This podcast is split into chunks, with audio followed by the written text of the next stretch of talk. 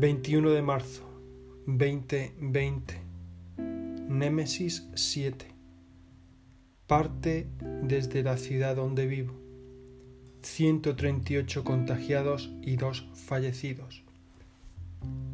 Leí ayer sin anestesia enunciados tales como tenemos el mortífero telegrama destructor de testículos, o algunas páginas después ese relato titulado El Zopenco, donde se describe un examen nacional de escritores. Estoy refiriéndome a un libro que, como todos los libros de literatura, son leídos por casualidad.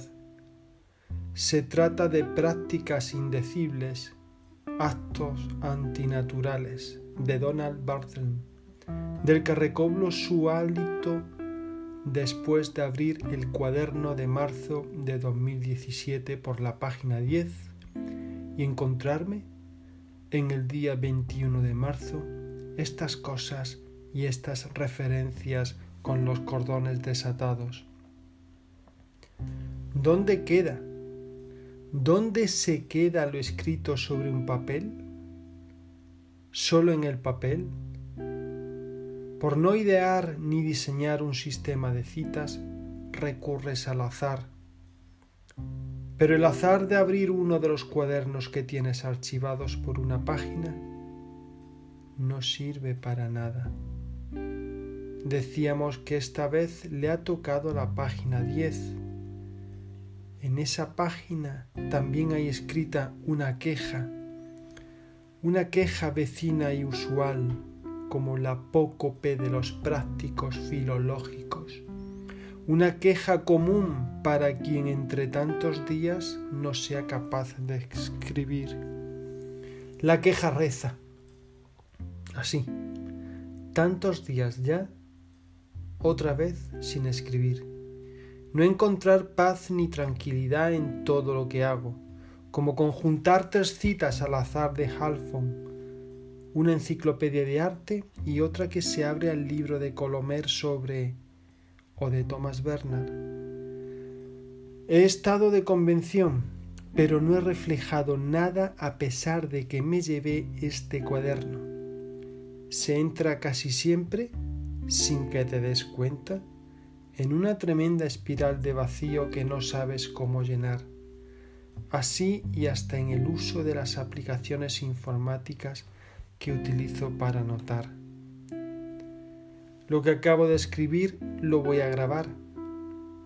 La escritura como fuente inagotable, diaria y eficaz de bienestar personal, incluso así, en el confinamiento del día 6.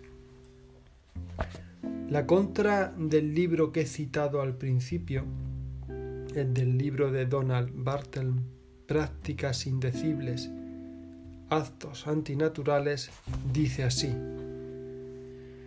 En los quince relatos que componen este libro, Barthelme confirma su asombrosa capacidad narrativa, ya puesta de manifiesto en Vuelve, doctor Caligari. De su tumulto de ideas, imágenes y palabras surge una vigorosa cacofonía verbal de la que son elementos fundamentales la dislocación, el collage, el humor, el nonsense. A su manera distanciada y fragmentada, cómica y burlesca, Barthem en estos relatos, que amplían los límites de la forma y el lenguaje, enfoca diversos aspectos de la lucha por ser humano en un mundo abocado a la completa despersonalización.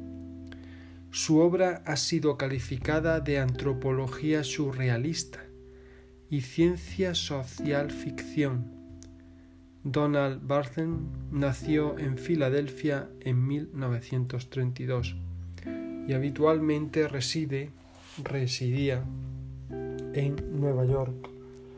La edición que tengo es de anagrama del año 1972 un libro que marcó mi imaginación.